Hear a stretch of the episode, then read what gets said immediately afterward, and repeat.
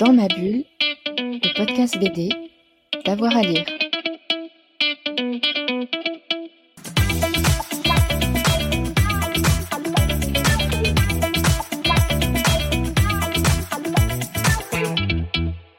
Bonjour à tous et à toutes, bienvenue dans ce nouvel épisode de Dans ma bulle, votre podcast 100% BD avec avoir à lire. Aujourd'hui, on vous emmène euh, du côté de la Saline Royale d'Arc en Senant pour une grande exposition euh, Folon de la Fondation euh, Folon.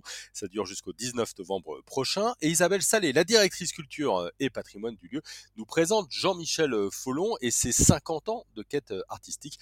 Elle est au micro de Fred Michel. Bonjour Isabelle Salé. Bonjour. Avant de parler de la grande exposition et inédite exposition Folon, j'aimerais qu'on s'arrête sur le bâtiment et sur l'histoire de la saline. Oui, alors le bâtiment, c'est un bâtiment assez, assez unique. Hein. Euh, c'est une ancienne usine. Euh, l'idée, c'était de, pour le roi Louis XV de marquer sa présence royale euh, en Franche-Comté que Louis XIV avait acquis donc c'est une, terre euh, récemment acquise au Royaume de France, et puis de restituer euh, l'argent d'un impôt impopulaire à l'époque, mais extrêmement marquant dans les esprits des gens, c'était la gabelle. La gabelle, chaque citoyen devait acquérir son droit en sel euh, et euh, la gabelle restituait quasiment les deux tiers de l'impôt royal au XVIIIe siècle. D'ailleurs, il avait beaucoup de valeur, le sel. À l'époque, on l'appelait l'or blanc. Voilà, c'est ça, parce que le sel rentrait dans la conservation des aliments. Donc, c'est à partir du moment où on a pu conserver les aliments que la population euh, n'a plus connu de famine et que la population a pu s'étendre géographiquement et démographiquement, puisque à partir du, du 16e siècle, euh, la population s'étend et on va euh, chercher la morue sur les côtes euh, parce que justement on a capacité à conserver le poisson. Donc ensuite, donc c'était une volonté royale. Et comment est né vraiment ce bâtiment? Alors ce bâtiment, il est né à la fois sur une demande du, du roi, donc pour les raisons que je viens d'évoquer, et puis aussi pour euh, fournir du sel au canton suisse contre des mercenaires. Parce que Louis XV, la France de Louis XV est une France en guerre, il a besoin d'hommes et nous, on possède euh, du sel. Alors, euh, il y a ce qu'on appelle le traité d'alliance, c'est-à-dire qu'on fournit du sel contre des hommes et, et forcément, la Franche-Comté, c'est tout près de la Suisse. Alors, Louis XV demande à un jeune architecte qui s'appelle Claude Nicolas Ledoux de réfléchir à une manufacture de sel euh, à Arquessenan. Alors, il n'y a pas de sel à Arquessenan. Le sel vient d'un village à 15 km à vol d'oiseau d'ici. C'est ça qui est étonnant d'ailleurs, parce que c'est situé euh, quasiment au milieu des champs et des prés. Donc, vous allez nous expliquer pourquoi, mais c'est un peu euh, posé là comme un, navire, comme un avion, un ovni. Ben voilà. et, et c'est vrai qu'on ne comprend pas géographiquement la, la, construction de la saline si on ne la relie pas à Salins-les-Bains. C'est pour ça d'ailleurs qu'en 2009, on a, demandé à l'UNESCO d'étendre notre aire UNESCO jusqu'à la saline de Salins-les-Bains pour restituer finalement ce chemin du sel. Parce que la saline de Salins-les-Bains est une saline qui a connu la fortune au XIIIe siècle. Euh, d'ailleurs, il y a une grande tapisserie au Louvre qui, montre le fonctionnement de la saline. Et euh, euh, cette saline, puisée euh, aller chercher euh, l'eau salée qui était présente dans le sous-sol salinois parce qu'avec la formation du Jura, le plissement des, des, Alpes, les lacs euh, salés se sont, se sont retrouvés enfouis à 240 mètres sous terre. Et l'idée ça a été de, avec le sous-sol très plein d'eau de, Franche-Comté. Euh, cette eau, en, suivant le banc salifère, s'est chargée de sel.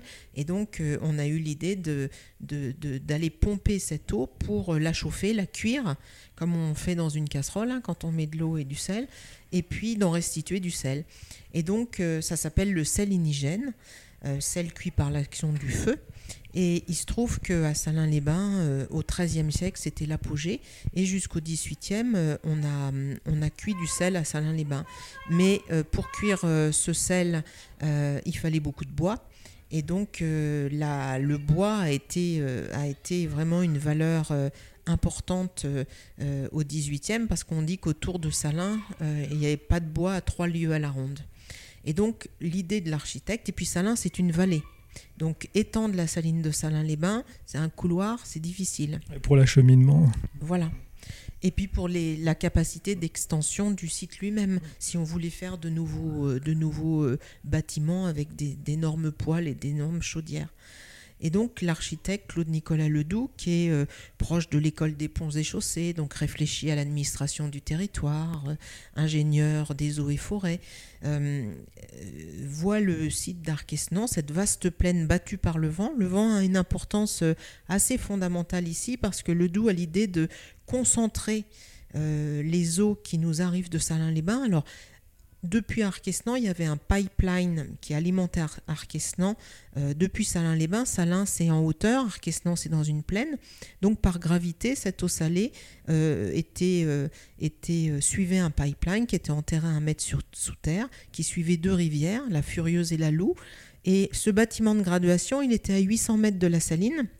Et l'idée de Ledoux, qui était déjà une idée de développement durable et puis de valorisation de la matière première, parce que le bois c'est cher, euh, c'était de concentrer cette saumure.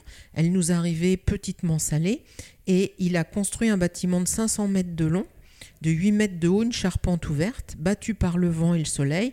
Et la saumure qui s'égouttait depuis la charpente sur des fagots d'aubépine, puisque le sel c'est plus lourd que l'eau, euh, faisait trois circuits au travers de ce bâtiment et ressortait à 10-12 grammes de sel au litre pour arriver par un autre pipeline jusqu'à la saline même. De manière naturelle. De manière naturelle. Et l'idée de Ledoux, quand il a vu cette vaste plaine battue par le vent entre la rivière et la forêt, il s'est dit, ben, là j'ai le, potentiel de construire une, usine parce que euh, j'ai 22 000 hectares de forêt. on est juste à proximité de la forêt de Chaux. Voilà, j'ai 22 000 hectares de forêt. Et donc plutôt que de voiturer euh, une forêt en détail, eh ben, construisons une saline à proximité de la, de la matière première. Et donc il a réuni deux villages puisque finalement Arc et Senan, la saline s'est mise au milieu de ces deux villages. Et puis euh, en 1775, la première pierre a été posée en avril.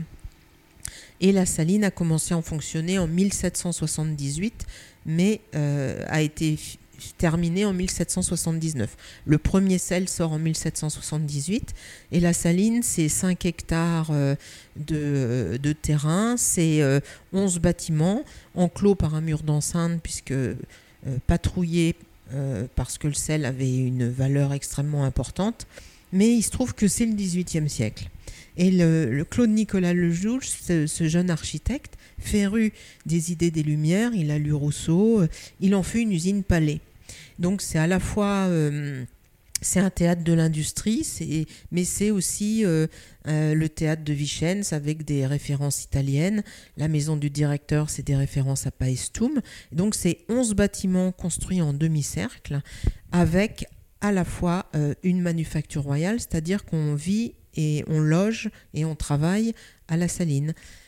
Alors c'est novateur pour, euh, sur plein de points par rapport à l'architecture et aussi parce que c'est un bâtiment qui relève de l'industrie carrément. Ah oui, on est une proto-industrie. Hein. C'est la Saline Royale, c'est le cénotaphe des manufactures royales, dix ans avant la Révolution française, mais c'est aussi, euh, aussi euh, le lieu, c'est un lieu de vie, de travail, et c'est un lieu pour l'époque où les familles avaient un toit, des maisons en pierre la France de, Louis, euh, XV en 1763, après la guerre de Sept ans, euh, elle est, ruinée.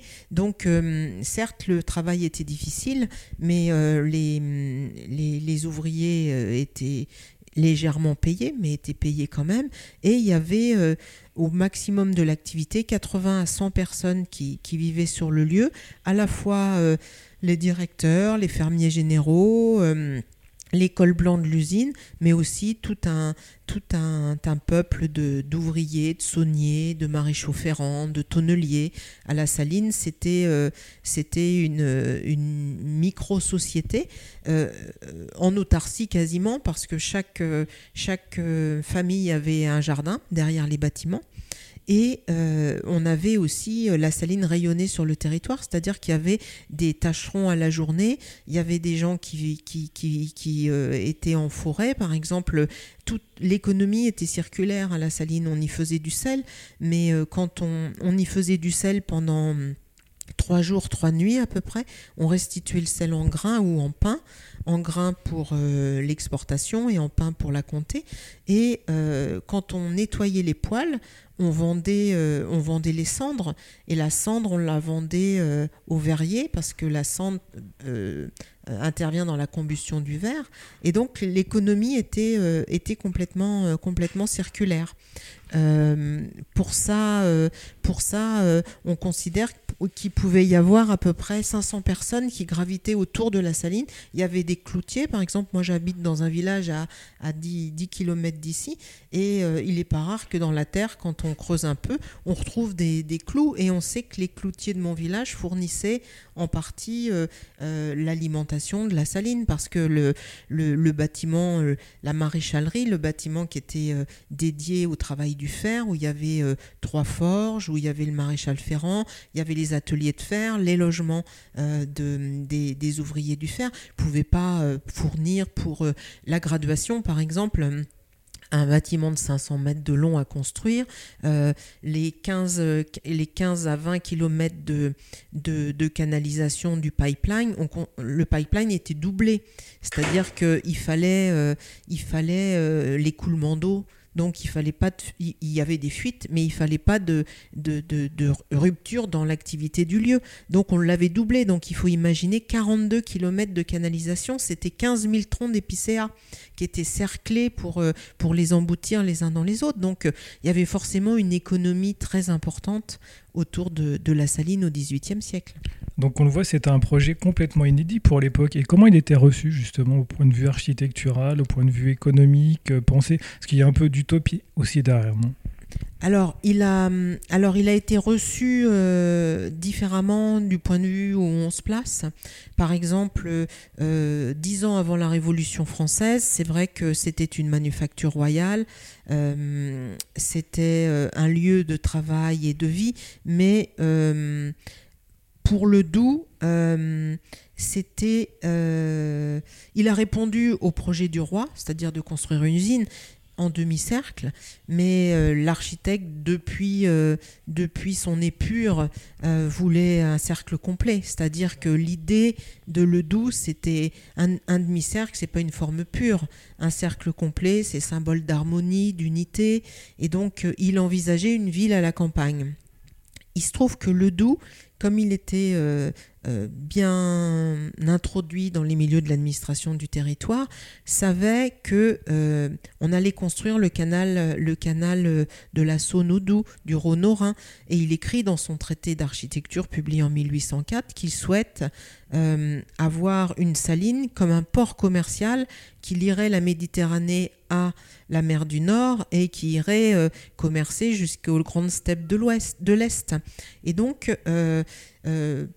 pour Claude Nicolas Ledoux, cette saline a été, il a répondu à une commande, mais, mais c'est un, c'est un, cette ville de 3 millions d'habitants, il regrettera toujours de ne pas, pas l'avoir construite. Et donc, euh, il, écrit dans son traité Ô postérité, me vengeras-tu Et c'est finalement au XXe siècle qu'on a redécouvert le Doubs au travers d'un historien de l'art qui s'appelle Émile Kaufmann, qui a, publié en allemand De Le Doubs à Le Corbusier. Et là, on a finalement redécouvert euh, ce que le 19e avait un petit peu enterré, alors que le Doubs a été l'architecte du 18e qui a plus construit parmi ses contemporains. Le Doubs, par exemple, euh, bien en cours, euh, et aussi euh, avait de nombreuses commandes de la haute bourgeoisie et de l'aristocratie parisienne, a quasiment construit tout le nord-ouest parisien mais il en reste quasiment plus rien parce que les percées d'Haussmann ont, détruit les hôtels particuliers. Mais il a construit par exemple l'hôtel Télusson, qui est un des plus beaux hôtels du 18e. On peut le voir encore dans la maquette du musée Ledoux. C'était très fastueux. Et il a construit. Euh, les octrois aussi. les octrois de Paris. Alors, c'est ce qui a causé aussi son emprisonnement euh, pendant la terreur, parce que le fameux mur en Paris euh, était, était forcément très, très impopulaire. Mais euh, il, a construit par exemple aussi euh, l'hôtel de Mademoiselle Guimard, première danseuse de l'Opéra de Paris, où euh, il fait, alors c'est la mode de l'hôtel particulier à l'époque, on commence à l'intimité naît, et il crée le premier théâtre privé dans un hôtel particulier, au-dessus des curies, et il dédie un temple à Tepsichore, la, la muse de la danse, donc, et il, faisait travailler les meilleurs les meilleurs artisans, des bronziers comme Gouttière. Euh, il a demandé à Fragonard ou David de faire des, fresques. Donc, euh, ça a été un architecte en cours, mais il, euh, il, a aussi eu une carrière après la Révolution parce que euh, le Doubs a introduit aussi un certain nombre de préceptes et de nouveautés dans, l'architecture. C'était un architecte décorateur aussi, hein. ça a été le premier à faire des décorations intérieures euh, qui vont du, plafond au, sol, par exemple l'hôtel d'Uzès avec des panneaux sculptés magnifiques. Et puis euh, le théâtre de Besançon qui construit en même temps que la Saline. C'était un proche du fermier général Lacoré qui était à Besançon et euh, il, inscrit euh, la modernité dans le théâtre puisqu'il crée la fosse d'orchestre. Donc à partir de Ledoux, euh, le tiers-état, le peuple intègre une place assise au théâtre et n'est plus non plus sur le, sous le parterre dans lequel on pouvait manger, boire, se disputer. Et Ledoux crée le, ce qu'on appelle le, le paradis ou le poulailler et il aime tellement le théâtre qu'il en crée, qu'il en modifie les conditions de représentation. C'est-à-dire que euh, il a plus le théâtre, le théâtre est ouvert. Euh, un peu comme les, théâtres à l'italienne, euh, l'ensemble de la société y accède. on voit mieux puisqu'il n'y a pas de loge fermée. La fosse d'orchestre permet aux musiciens de ne pas nuire à la vision de la scène et puis surtout réverbérer le son. Donc, euh, il, introduit comme ça des, préceptes, et puis ce qui lui permet de, de, passer 18 mois en prison, mais d'en ressortir, et d'avoir encore des commandes. Il, construit encore à partir de 1793. Alors, on va poursuivre l'histoire de la saline. Jusqu'à quand a-t-on extrait du sel? Alors, on a cuit le sel jusqu'en 1895, parce que euh, pendant 110 ans en gros, parce que comme il y avait ce fameux saumoduc qui nous apportait de, l'eau salée, il se trouve qu'il fuyait ce saumoduc, hein, parce que forcément les joints en poids euh, ne pouvaient pas. À partir du début du, du 19e, il a été en fonte, mais il fuyait aussi. Et en 1895, il y a eu une plainte des habitants du village parce que les, les puits d'eau potable ont été contaminés par la saumure. Et donc la saline a, fermé. Et là, après, bah, ça a été euh, euh, jusqu'au début du XXe siècle une lente agonie. Euh, le propriétaire a été en XXe siècle la Compagnie des Salines de l'Est, mais qui n'utilisait le charbon de terre a fait en sorte qu'il y a eu une, petite pic dans l'activité du lieu. Mais très rapidement, la Compagnie des Salines de l'Est ne s'est servi de la saline que pour y stocker des choses, des matériaux.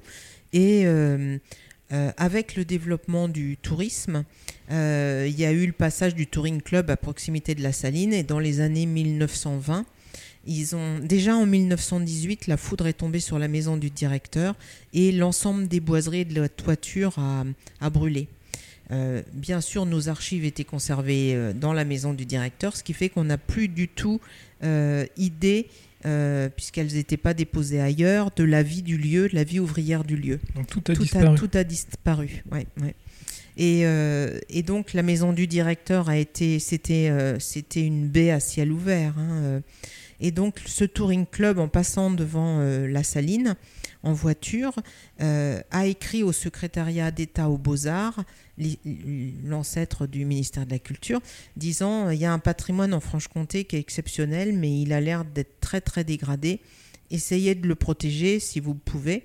Et donc il y a eu une instance de, classement du ministère du, secrétariat d'État aux Beaux-Arts, mais la compagnie euh, des Salines de l'Est la voyait d'un très mauvais œil dans le sens où elle a eu peur que ce soit des contraintes supplémentaires de travaux nécessaires à entreprendre et euh, pour éviter ce classement, a demandé au directeur euh, qui était sur site de dynamiter le portique de la maison du directeur, ce qu'il a fait. C'est-à-dire qu'en 1926, bah, le portique actuel qu'on voit actuellement était à terre. Et la maison du directeur n'avait plus du tout d'aspect hein, par rapport à plus de portique, plus de toit, des murs en mauvais état. Mais le secrétariat aux beaux-arts classe le lieu pour le protéger. Ce qui fait que la compagnie de Saline de l'Est le vend. Et le 3 mai 1927, c'est le département du Doubs qui l'acquiert. Mais pour le protéger, sans aucun projet pour l'instant. Euh, mais bon, euh, il est au moins maintenu. Et l'idée du Conseil général du Doubs à l'époque, c'était de dire euh, bah, les haras de Besançon sont à restaurer. Essayons d'inscrire les haras de Besançon à Arquesonant il y a un vaste terrain, il y a de la place, les bâtiments sont, sont destitués de leur, euh, leur euh, utilité, et donc engageons les, la campagne de restauration. Ce qui fait que la région et le département engagent des restaurations et demandent à un architecte qui s'appelle Julien Polti d'aménager le projet pour inscrire les haras. Alors, euh, à cette époque, le patrimoine industriel, il était extrêmement peu considéré. Et donc, Julien Polti fait une analyse euh, du lieu et euh, considère que les deux grands bâtiments des Bernes, fatigués par, par 110 ans d'exploitation du sel, doivent être rénovés et euh, entreprend d'enlever tout euh, ce qui était lié à l'activité euh, saunière et donc enlève les énormes poils, les quatre énormes poils qui étaient dans les bernes et rend nu l'intérieur des bernes et après analyse, il considère que la pierre est un peu lépreuse euh, à cause de l'activité euh, du sel, et donc euh, entreprend un geste très audacieux à l'époque pour faire des arcs-boutants en béton armé pour soutenir la charpente qui était les, bâtiments des Bernes, c'est 80 mètres de long sur 25 mètres de large. Hein. Donc à la saline, il y a 2 hectares de toiture. Donc euh, ces deux grands bâtiments-là déjà font une bonne partie de, de, cette charge de toiture. D'ailleurs, elle est nue, on peut la voir directement. Voilà.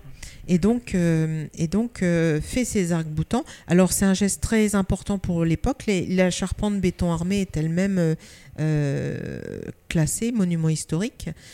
c'est du béton de très bonne qualité, fait avec du sable de rivière justement pour pas corroder le, le, le fer.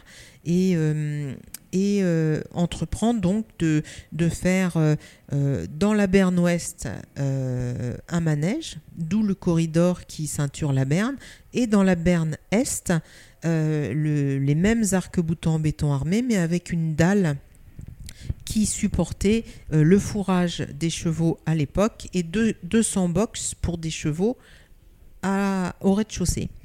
Ça, c'était dans les années 30, mais il se trouve qu'en 36, les réfugiés espagnols fuyant le franquisme sont arrivés en Franche-Comté. Euh, ensuite, la guerre a éclaté. La saline a été un camp de rétention euh, et d'internement pour euh, jusqu'à 242 tziganes libérés en 44 sur la route de, de Jargeau. En 45, la saline a abrité 1000 prisonniers allemands. Et donc, vous voyez, euh, euh, la guerre a suspendu le projet. Après, les Byzantins ne voyaient pas forcément d'un bon oeil le fait de faire 30 km pour venir faire du cheval. Donc, euh, plus de projet après-guerre. Et donc, le département du Doubs, qui avait commencé et initié quand même des restaurations d'envergure, se questionnait de savoir quel serait le futur de ce lieu. Alors, euh, il y a eu euh, différents projets, peut-être les, archives du Doubs, puisqu'on avait euh, des bernes avec des dalles suffisamment épaisses pour supporter le poids du papier. Il y a eu la compagnie céréalière de Lyon aussi qui était intéressée pour acquérir la, saline.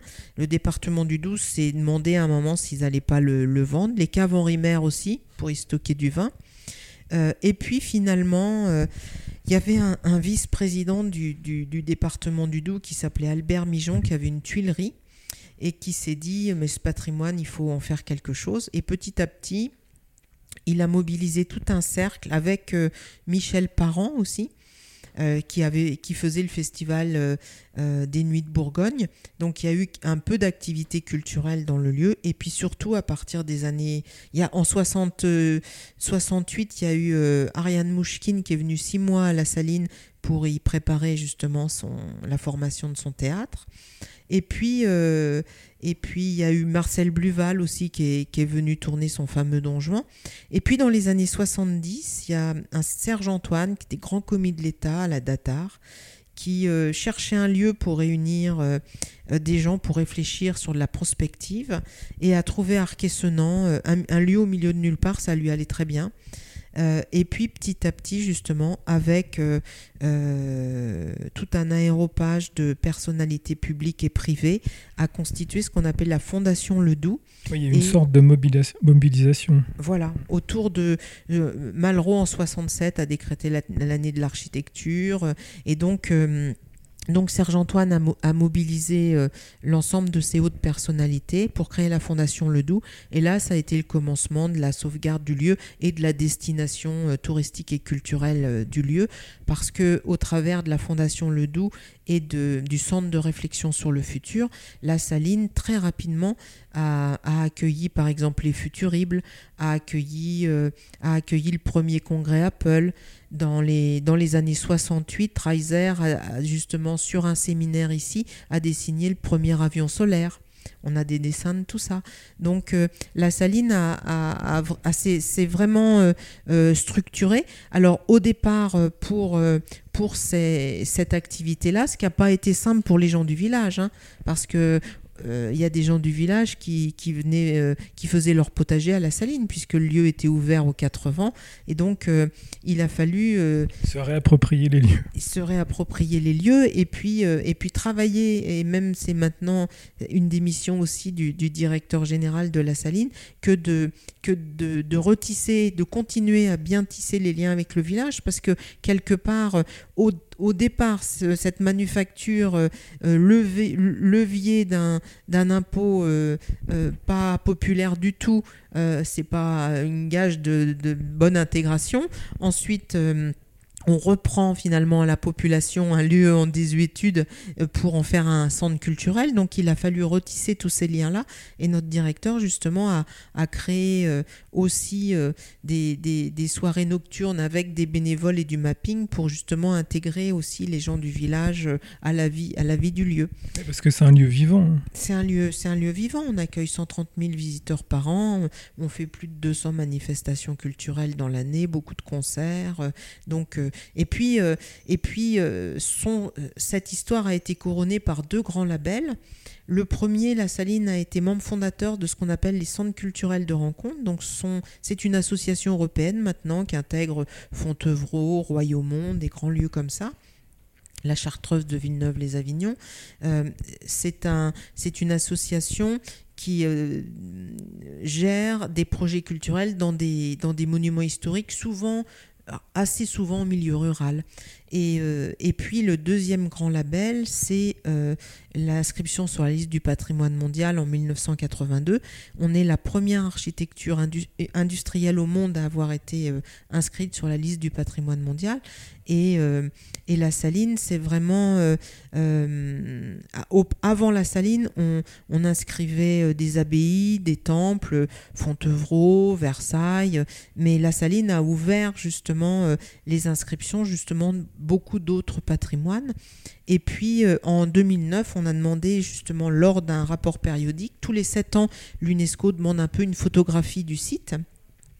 Et euh, on a monté le dossier pour inscrire justement la saline de Salins euh, dans notre périmètre UNESCO proposant justement à nos visiteurs d'aller jusqu'à Salins pour euh, reconsidérer et, comprendre ce chemin du sel qui était fait de façon assez unique. Hein. Et, c'est pour ça que maintenant, le, bien, euh, les, sites UNESCO, on les appelle des biens parce que le, terme patrimoine, ça, désigne l'héritage aussi qu'on peut avoir euh, de nos, parents. Et là, le, bien UNESCO, c'est un patrimoine qu'on a et qu'on retrouve transmet pour les générations futures. Et donc notre bien UNESCO s'appelle de la grande saline de Salins à la saline royale d'Arc-et-Senans, la production du sel inigène. Et donc, une des missions aussi de, la Saline, c'est de proposer des expositions permanentes. Donc, une exposition permanente autour de l'œuvre de euh, Claude Nicolas Ledoux, je pense en particulier aux superbes maquettes, et aussi une exposition permanente consacrée au travail du sel, et également des expositions temporaires. Oui, oui, alors notre, euh, on, a, on a ce qu'on appelle, puisqu'on a 130 000 visiteurs par an, on essaye de, de, contenter tous les, les, intérêts de visite. Donc, euh, la première motivation de visite, c'est de venir voir une saline. Or, il se trouve qu'on n'a plus du tout, nous, d'éléments liés au sel. Donc, on a créé une exposition sur 500 mètres carrés sur euh, les paysages, les productions, les symboles et les usages du sel en lien forcément avec la, saline royale. Et l'idée, c'est que les gens trouvent euh, l'ensemble de ces thématiques-là à voir au travers de nos 500 mètres carrés en plus de, la, de, la salle consacrée à la, à la saline royale. Euh, et l'idée, c'est qu'ils aillent ensuite voir euh, la saline de Salins-les-Bains pour voir justement, euh, ils ont encore des poils en, conservation. Donc, on matérialise mieux l'histoire du sel. Et une fois que les gens comprennent cette histoire du sel, ils s'intéressent beaucoup aussi euh, forcément à la carrière de l'architecte parce que c'est pas un homme, euh, c'est un homme extraordinaire. Et euh, on les ouvre aussi à la fois à la à la, à la médiation de l'architecture parce qu'on voit des maquettes uniques. Elles ont été toutes faites à la main. On a une cinquantaine de maquettes dans le musée Ledoux et c'est des maquettes extrêmement contemporaines. elles, sont, elles sont faites en, en PVC blanc peint, mais c'est des maquettes qui ont plus de 20 ans et elle restitue l'ensemble de la carrière de Ledoux, ce qui permet de voir tous les, tous les bâtiments qui ont été, euh, qui ont été euh, détruits. Euh, l'architecte qui a fait plus de 500 gravures, qui a eu des, des, commandes au 18e, il reste plus à Paris que quatre barrières de, Paris, l'hôtel d'Allouil, rue Michel Lecomte derrière Beaubourg, et, et le château de Bénouville. Donc c'est assez peu quand même. Donc on, permet aux, visiteurs de, revoir euh, tout ça et de comprendre le vocabulaire architectural. Euh, la saline, euh, c'est une architecture à ciel ouvert. Hein. L'architecture de Ledoux, on, parle d'architecture parlante parce que il, participait du principe où la majorité de la population était analphabète, donc l'architecture la, devait renseigner sur la fonction. Donc dans la ville de Chaux, qui devait abriter 3000, 3000 euh, habitants, eh ben, les, gardes, euh, les gardes agricoles, il les fait habiter dans une géode, une terre, percée aux quatre points cardinaux. Voilà. Euh, les, tonneliers ben, dans, un cylindre de deux tonneaux. Donc voilà, on parle d'architecture parlante. Et, donc les, gens sont assez conquis parce qu'ils découvrent un homme, ils découvrent une pensée, un siècle aussi. Et puis euh, ensuite, on, on essaye d'avoir ce que j'appelle des valeurs racines, c'est-à-dire euh, euh, de, de, de, montrer quel est l'ADN du site finalement. Et comme on est inscrite sur la liste du patrimoine mondial, on a aussi une, une grande expo immersive sur le patrimoine mondial, justement dans une berne, la fameuse berne de Polti, où on a des écrans de 40 mètres de long sur 18 mètres de hauteur, et où là, on propose des films de 8 minutes pour faire un tour du monde du patrimoine mondial, et au sol on a des interactifs de médiation pour comprendre euh, ben, c'est quoi l'UNESCO, euh, c'est quoi une inscription sur le patrimoine mondial, euh, quelles sont nos charges et nos, nos devoirs, quel est quel est l'emblème de l'UNESCO et que signifie l'emblème de l'UNESCO et quels sont les biens en Franche-Comté et en France. Et comme ça, on propose aux visiteurs des petits films de 8 minutes sur euh, à la fois euh, euh, Venise, forcément la, la, saline, des biens naturels ou des biens mixtes, c'est-à-dire naturels et culturels, comme un patrimoine en, Amazonie. On propose aussi euh, des, euh, des, biens euh, en Extrême-Orient. Enfin, on, propose un, véritable tour du monde et l'idée, c'est d'avoir une médiation sur un patrimoine finalement qui nous appartient, un héritage qui nous appartient, et puis surtout un patrimoine à transmettre et des idées universelles à transmettre aux générations et à notre public je le disais tout à l'heure, c'est un lieu vivant, la saline, en mouvement. D'ailleurs, depuis plusieurs années, vous développez plein de projets. Je pense par exemple à la poursuite du cercle imaginé à l'origine par Nicolas Ledoux. il y a plein d'autres projets en cours également. Oui, oui, on a, on, a, on a inauguré beaucoup de choses. Donc ce centre de lumière dont je viens de vous parler sur le patrimoine mondial, L'an passé, le, doublement de la saline euh, par euh, ces, jardins. Alors, c'est un projet qu'on a confié à Vincent Maillot et à Gilles Clément, justement pour, comme la saline au 18e était un or blanc, on a créé le lot de demi-cercle d'or vert, puisque c'est l'avenir, c'est la biodiversité, c'est l'école du jardin planétaire, c'est la transmission qu'on peut avoir euh, autour des bonnes pratiques. Et donc, on a, on a maintenant 13 jardins à la saline, 13 euh, hectares de jardin à la saline, ça veut dire que euh, euh, on a des jardins permanents visitables toute l'année qui sont dans le monument historique, le demi-cercle historique, et on a délocalisé le festival des jardins, donc festival qu'on fait avec des jeunes architectes paysagistes qui pensent un projet qui est mis en place par les écoles régionales BTS, CAP. Euh, euh, et, ce festival des jardins a lieu entre juin et octobre. Et puis, dans ces nouveaux jardins, il y a toute une couronne aussi de jardin qui euh, restitue euh, euh, les engagements de Gilles Clément autour de la biodiversité avec une promenade comestible, un étalement de végétation, des plantes tinctoriales, ce qui fait que on peut, on peut visiter la saline toute l'année autour de facilement une demi-journée jardin et une demi-journée exposition architecture. Donc vous accueillez également des expositions temporaires en ce moment, c'est Follon, Jean-Michel Follon. Alors, cette exposition, comment elle est née? C'est une question un peu banale, mais là, elle est née vraiment d'une rencontre, d'un événement particulier. Oui, elle est née d'une rencontre. Elle est née. Alors, c'est toujours euh, une, petite histoire, hein, l'idée d'une exposition. Il se trouve que depuis plusieurs années, on, on décline le monde d'un auteur à la saline.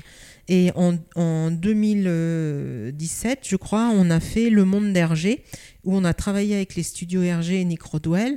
Et euh, on a pris beaucoup de plaisir parce qu'on aime bien euh, les univers graphiques.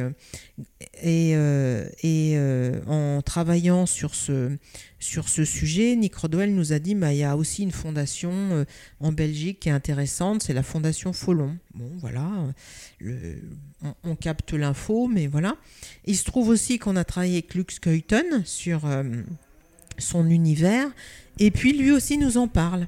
Donc on s'est dit bah voilà, on a un tropisme. il faut faire quelque chose. Voilà, on s'est dit on a un tropisme avec la Belgique, donc on va rencontrer euh, les personnes de la Fondation Follon et là ça se passe très bien. Il y a une vraie complicité puis une confiance où euh, elles, nous, elles nous ont dit bah Follon euh, ça c'était c'était ça a été très vu dans les années 80 mais c'est depuis, oui, c'est hein. depuis, c'est un peu le, trou noir. Et il se trouve qu'elles ont des collections euh, énormes parce que euh, Follon en 2000 a, créé sa fondation dans le, parc Solvay, donc c'est un très beau lieu, mais c'est aussi un lieu intime à la, à la, à la dimension et à la volonté de l'auteur. Et, euh, et, Follon avait, euh, avait un appartement et une galerie de 300 mètres, un atelier de 300 mètres carrés euh, au port de Monaco. Ce qui fait que quand Follon est décédé en 2005, elles ont tout rapatrié mais elles ont des réserves énormes qu'elles n'ont pas encore complètement inventoriées. Et donc elles se sont dit, on peut vous mettre à disposition des choses. On leur a dit, nous on veut bien, mais on souhaiterait apporter notre imaginaire autour de Follon, notre découverte, parce que quand moi j'ai pris ce commissariat d'exposition, j'avoue que je connaissais euh, le générique d'Antenne 2, mais euh, je connaissais pas beaucoup euh, de, de Folon et j'ai découvert une personnalité très attachante et un, gigantisme de travail. Et, on leur a dit, ben, ce qui serait intéressant, c'est que vous nous laissiez carte blanche pour décliner le monde de Folon. Et elles ont dit OK. Donc elles nous ont fourni un tableau Excel de tout ce qui était possible à avoir et on a choisi 250 œuvres pour restituer vraiment l'univers complet de l'artiste et pas et pas faire justement une, une monographie sur Folon et les affiches par exemple ou Folon et la sculpture. Euh, Là, on est plus dans le cheminement artistique et intellectuel de l'auteur. C'est ça. C'est on, on, est un peu dans sa tête et, euh, et, on a on a réalisé cette exposition euh, en lien forcément avec elle parce que on leur a proposé des choses. Elles nous ont dit elles nous ont dit quasiment toujours oui. et puis, quand on a visité la fondation dans le parc Solvay, qui est très beau, on a vu des très belles sculptures de Folon.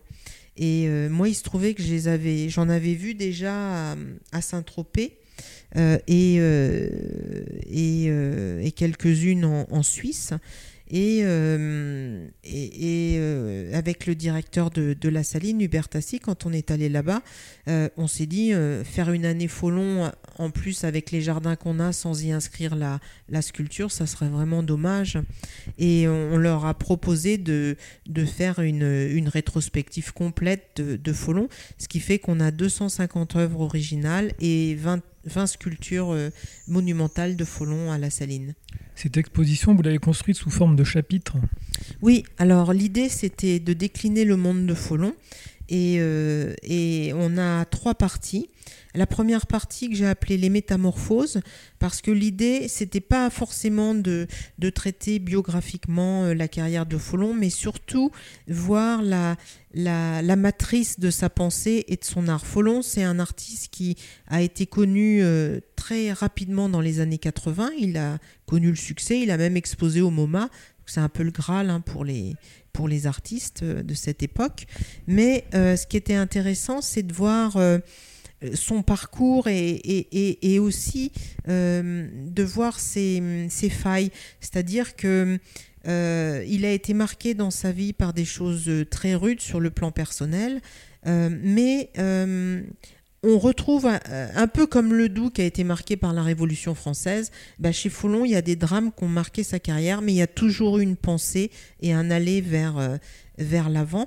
Et euh, j'avais lu, euh, quand je m'intéressais à, à, Folon, que Folon, c'était assez facile finalement. Euh, et, et c'est pas facile, Folon, c'est simple, mais c'est une simplicité extrêmement travaillée. D'ailleurs, ce que je vous disais ce matin, c'est la, la, maxime de Ledoux, l'extrême simplicité conduit au sublime. Bah, du 18e, elle peut passer directement au 20e siècle. Et d'ailleurs, il y a des ponts entre le Doubs, euh, la Saline et Folon, puisqu'on est dans, dans le rêve, l'imaginaire, l'utopie, euh, le dessin. Oui, oui. On est, on est dans, on est dans euh, les, arts du papier. Déjà, le Doubs était, était apprenti graveur.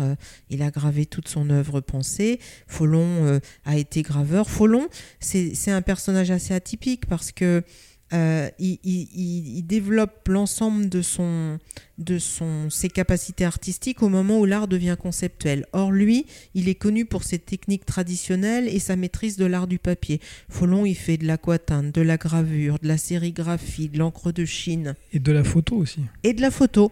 Et voilà. Et donc, ce qui m'intéressait dans cette salle sur les métamorphoses, c'est de voir finalement son process créatif et euh, de voir qu'il commence par de, de l'encre de Chine, mais par une, un vocabulaire euh, assez simple, mais une grammaire très étudiée de son dessin avec une ligne euh, maîtrisée mais complètement habitée, très pensée. Et puis pour, pour nourrir son travail, Folon, euh, et ça c'est la première fois qu'elles sont exposées, euh, avait beaucoup de photos noir et blanc. du, début de sa carrière où il stockait, il stockait, il stockait. C'est-à-dire qu'il il, il, avait en, même temps une, une, phobie des flèches. Euh, il, a, photographié euh, des milliers de, flèches. Nous, on a exposé 50 flèches, mais 50 euh, Polaroid, mais, il, en avait des, centaines à tel point que ses amis qui allaient dans le monde entier lui envoyaient par, courrier des, photos de flèches. Et c'était déjà des, préoccupations sur la destinée de l'homme, quel chemin on emprunte. Et il avait mesuré qu'entre Paris et Bruxelles, il y avait 1268 panneaux avec des flèches. Euh, et, et, il avait, euh, il traque finalement dans la, dans la réalité les traces de ses obsessions.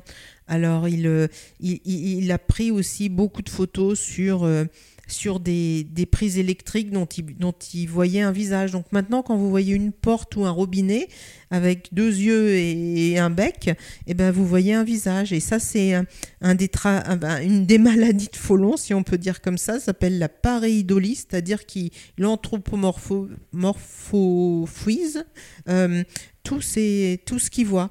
Euh, c'est intéressant toutes ces photos parce que ça permet d'avoir une sorte de clé de lecture de tout son travail et d'appréhender toute la suite de son travail aussi. C'est ça, parce qu'à partir de ces, de, ces photos noir et blanc, ben, on voit euh, le travail sur le, papier. Hein.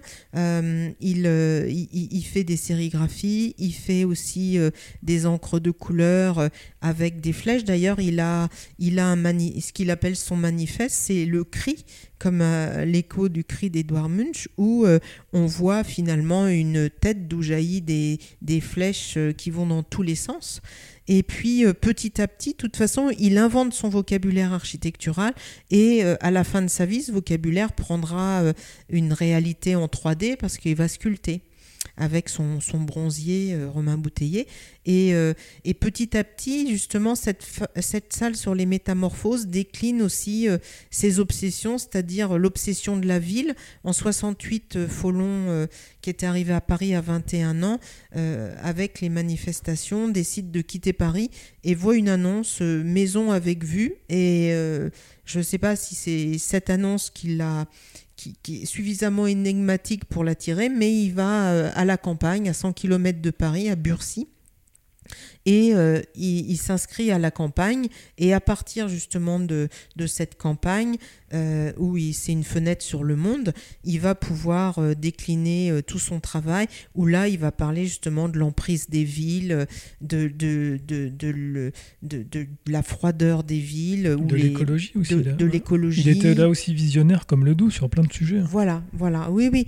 Il s'engage aussi dans, dans l'écologie, dans le, le silence, c'est très important pour lui et euh, il, fait beaucoup d'affiches. Et c'est un vrai affichiste. Moi, j'ai découvert ce, travail-là. Euh, je connaissais pas force, toute la force de ses affiches. Il fait des affiches pour Greenpeace. Il fait une très belle affiche pour Robert Bazinter en 78 contre la peine de mort. Et puis en 1988, il, il illustre les 19 articles de la Déclaration des droits de l'homme, 19 sur 30 qui a été promu en 1948. Et là, c'est pareil, c'est avec le minimum de, de, traits, le minimum de, de couleurs, beaucoup de douceur, où euh, il, il, exprime finalement, il dit qu'une affiche, c'est une envie de mordre, ou un dessin, c'est une envie de mordre. Et là, il, il, ben, il décline l'absence de droits de l'homme, euh, et puis il fait des, il fait des, des dessins extrêmement forts euh, contre la peine de mort. On voit une chaise électrique, Nixon avec des dents en missile. Il fait euh, un aquarium nourri par les mains des grandes puissances. Et cet aquarium, ce ne sont pas des poissons mais des missiles. Une, une une, une croix qui dévore des hommes. Donc c'est une, une œuvre extrêmement engagée. Et puis, euh, il a le même engagement par, par rapport à l'écologie. Et il y a des aquarelles sur, par exemple, euh, l'importance de l'eau, de l'énergie solaire qui date des années 60 ou 70 où on voit euh, un robinet dont, et dans la, seule goutte que le robinet émet, il y a le visage d'un homme. Et donc tout ça pourrait être très transposable au XXe siècle. Et c'est pour ça que les personnes de la Fondation Follon, finalement, ont bien aimé le parcours qu'on a proposé autour de l'exposition sur euh, finalement l'inventaire de sa pensée, puis ensuite ses engagements. Euh, et la dernière salle, elle a un titre très poétique, mais que je n'ai pas inventé, puisque c'est une carte postale de Jean-Michel Follon. qui, que l'on peut voir dans l'exposition. Que l'on peut voir dans l'exposition, et qui s'appelle Agence de voyage imaginaire. Et j'ai trouvé que pour conclure l'exposition, c'était bien, parce que là, on est à la fois, comme dans la première salle, on est un peu dans sa tête, ben là, on est un peu chez lui. Donc, là, il s'est effacé petit à petit du dessin. Et oui, il s'est effacé du. Et ben, C'est-à-dire que euh, il expose au MoMA et c'est la période où on voit du folon partout et à un moment il, dit mais on n'en peut plus du folon lui-même le dit hein. et il revient euh, il revient en, Europe et là il, se il, se il va essayer de, trouver d'autres euh, modes d'expression et il s'essaie à la sculpture Et, là s'ouvre un nouveau territoire parce que sa, sa sculpture est extrêmement belle, monumentale. Alors, de, nouveaux horizons, j'aime bien le terme horizon parce qu'on en parlait pendant la visite de l'expo.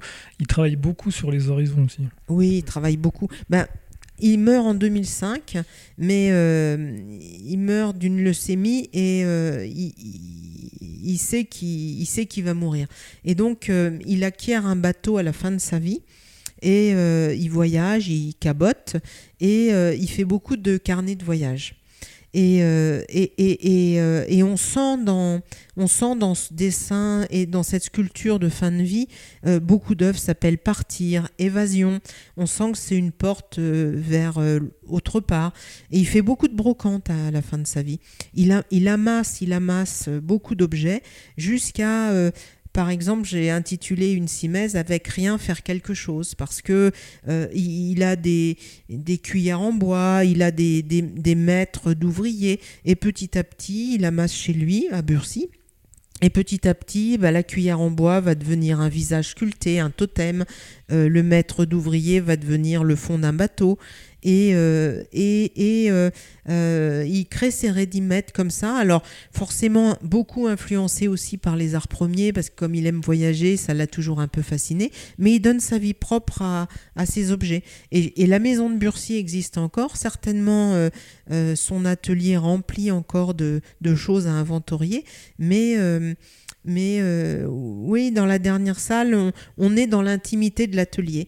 Et puis on finit. Alors là, j'ai pas, j'ai pas inventé la fin parce que je trouvais que la fin était tellement poétique à la Fondation Follon quand on finit la visite, euh, visite qui a été conçue par Jean-Michel Follon. Euh, on finit sur un petit équilibriste du temps, un, un homme qui l'a conçu, qui monte une échelle et qui tourne autour d'une échelle sous un ciel étoilé.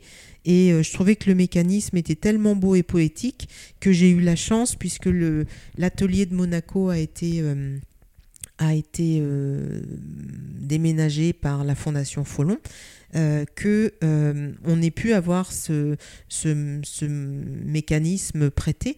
Et donc il y en a un à Bruxelles, à la HUP, et il y en a un à Arquesnan. Ce qui est intéressant aussi, fascinant dans l'œuvre de, de Follon, c'est qu'on est à la fois dans un monde assez vivant, mais souvent inquiétant, alors qu'il retranscrit à travers des couleurs plutôt douces et pastel, donc il y a un peu cette ambivalence. Et peut-être que ça correspond aussi au tempérament de Jean-Michel Follon. Oui, oui, je pense que c'était euh, c'était un homme inquiet qui se posait beaucoup de questions sur euh, le devenir de l'humanité. Euh, d'ailleurs, j'ai intitulé une simèse Le péril froid de notre devenir parce que, euh, parce que très rapidement, quand il fait, il s'initie à la, à la sérigraphie avec Marquet, et euh, euh, très rapidement, il crée des univers un petit peu, euh, étranges. Il, il, fait de la sérigraphie sur papier aluminium, ce qui donne une froide étrangeté un peu à, à ses à son œuvre. Ensuite, il, euh, il peint beaucoup d'hommes avec des engrenages dans le dos, comme si les hommes étaient remontés. Euh, il, s'inquiète de la modernité, il s'en amuse, mais il s'en inquiète aussi. Par exemple, il y a une, une colombe qui s'inquiète de voir un cosmonaute transformé en satellite. Euh, ou euh, un cosmonaute qui trouve la pomme du jardin d'Éden sur la Lune. Donc euh, tout ça, ce sont des messages très poétiques, mais très, très questionnants finalement. J'ai envie de dire, on est toujours sur le fil. On est toujours sur le fil. D'ailleurs, il avait un de ses amis qui s'appelait Jean-Michel Petit, qui a fait l'équilibriste entre les deux tours du World Trade Center en 74. Et il se trouve que ce Jean-Michel Petit a fait aussi euh, la liaison entre le bâtiment des gardes et la maison du directeur à la Saline dans les années 85. la boucle est bouclée. La boucle est bouclée. Et, oui, c'est un équilibriste du temps. D'ailleurs, euh, le vocabulaire qui décline, Folon, son fameux homme euh, au chapeau, c'est Monsieur Tout le Monde. C'est à la fois le double de l'artiste, mais aussi le kidam.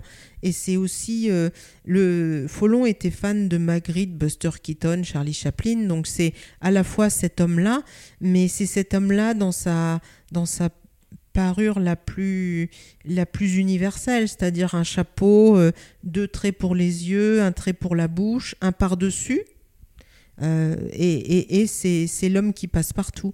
Mais, euh, mais c'est en même temps l'homme universel et l'homme reconnaissable. Dès qu'on voit ça, la signature Folon s'affiche à nous. Exactement, c'est marquant, oui, tout de suite. Voilà, voilà. Il y a quelque chose aussi de marquant euh, dans l'exposition. Vous avez choisi euh, de façon récurrente des éléments graphiques qui viennent s'imprimer euh, tout au long de l'exposition. Oui, alors ça, c'est, hum, ça fait partie un peu de notre déclinaison d'exposition. Il se trouve qu'on est une petite équipe pour travailler sur les expos.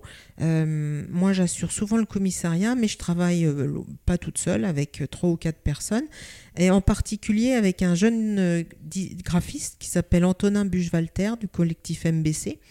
Et euh, souvent, j'apprécie de travailler avec lui et je, travaille avec lui sur chaque exposition parce que euh, euh, il, comprend, bien là où je veux en venir et, il participe de cette réussite-là.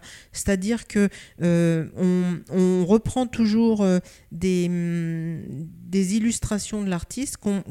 le lieu, les salles d'exposition sont aussi un décor.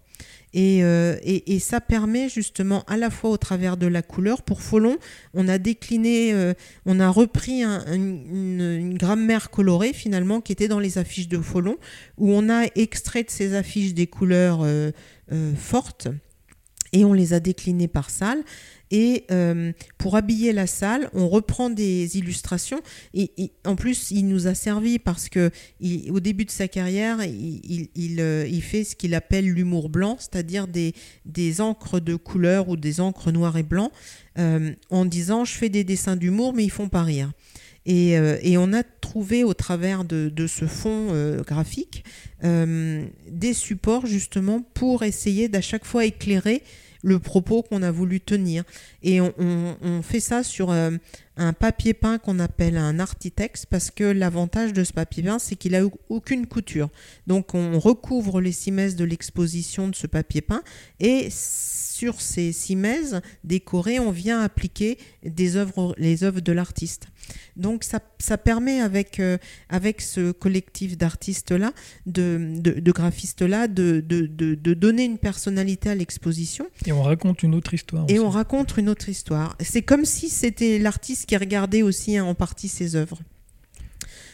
Et puis, euh, dans cette petite équipe, il y, a, euh, bah, les collègues d'Antonin qui, interviennent aussi sur le, décor, par exemple les, les socles qu'on a pu avoir. Et puis, euh, on a en interne à la saline euh, un menuisier, un électricien. On peut juste rappeler que vous faites tout en interne. Hein. oui, on fait tout en interne. On, mobilise nos, équipes, euh, le menuisier, l'électricien. On travaille aussi, c'est quasi de l'interne, avec un, jeune architecte qui là qui a été malade, mais on est toujours une équipe de trois, le graphiste, l'architecte et moi-même. Et puis en interne, on a un électricien, un menuisier et puis euh, un régisseur des œuvres qui, qui, euh, qui accroche les œuvres. Euh, et, là, c'est un plaisir pour moi parce que par exemple, là, on avait des, sculptures et il fallait les protéger, mais moi, je voulais absolument pas de capot. Et, et, mais les sculptures, elles pèsent pas 15 tonnes, donc il fallait euh, à la fois les solidariser de leur socle, mais euh, faire en sorte qu'elles ne soient pas volées non plus. Et donc il a trouvé un, processus avec euh, des, câbles électriques qu'il a sectionnés pour, pour mettre des vis à l'intérieur, vis qui calent les, les, sculptures, et comme ça les sculptures sont pas griffées. Et d'ailleurs ce process a été validé par les Folons qui maintenant se sont dit, bah, on va faire comme ça, ça, ça, évite les capots. Donc voilà, on est quatre ou cinq, mais euh, mais on fait tout en interne, ce qui demande forcément euh, de l'anticipation parce que euh, on n'est pas des, équipes de 20 qui déferlent sur un projet et qui, font ça en trois mois. Mais, euh, mais c'est plutôt valorisant parce que parce qu'il y a finalement assez peu de lieux qui, qui, font en sorte de produire en interne l'ensemble de l'expo du sel a été, elle a été complètement faite en interne aussi. Et puis la prochaine, ça sera la même chose.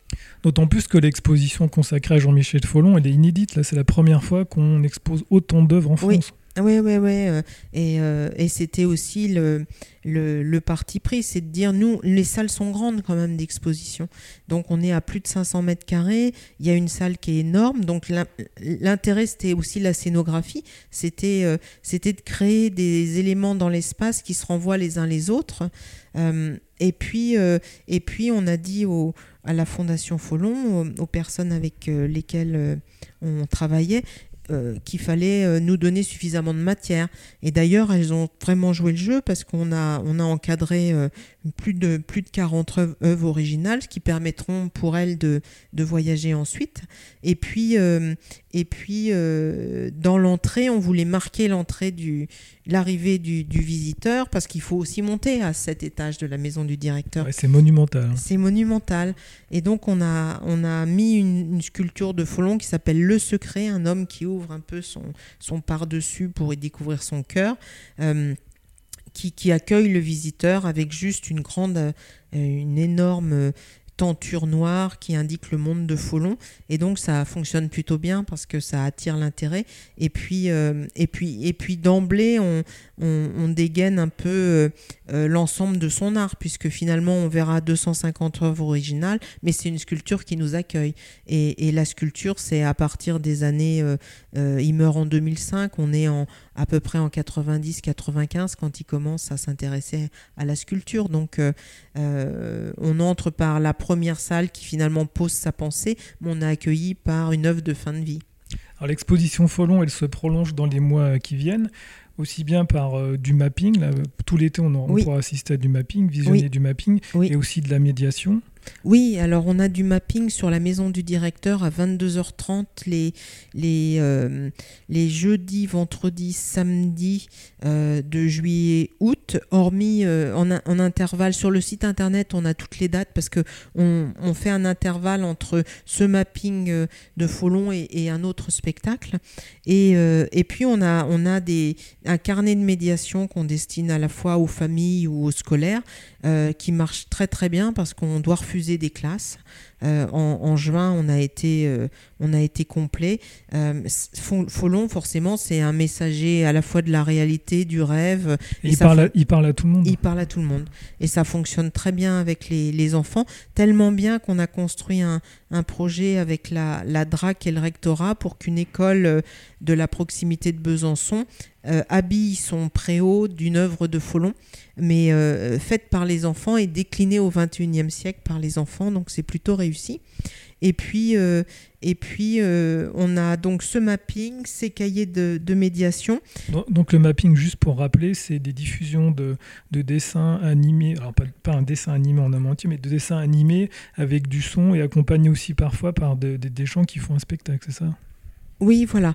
Euh, sur la maison du directeur, on a euh, euh, 19 minutes d'œuvres de Folon qui, qui sont projetées, avec quelquefois des citations de Folon qui viennent renforcer le, le, message du dessin ou le, la, façon de voir le monde de Folon.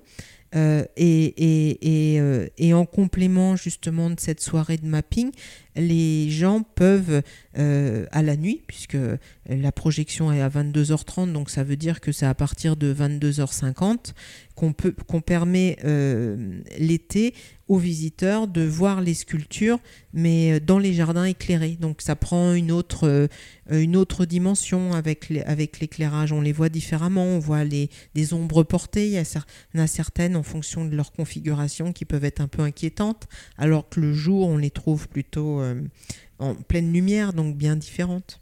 Bon, merci beaucoup Isabelle, merci pour cette visite de l'exposition et cette redécouverte de Jean-Michel Follon. Donc rendez-vous jusqu'à fin novembre à la Saline Royale d'Arquestan. Merci Isabelle. Merci. Voilà, vous avez donc euh, rendez-vous à la Saline Royale d'Arc-et-Senans pour euh, cette exposition Le Monde de Folon qui se termine jusqu'au 19 novembre prochain. Bonne journée à tous et à toutes. On se retrouve très vite avec un nouvel épisode de Dans ma bulle. Dans ma bulle, le podcast BD, d'avoir à lire.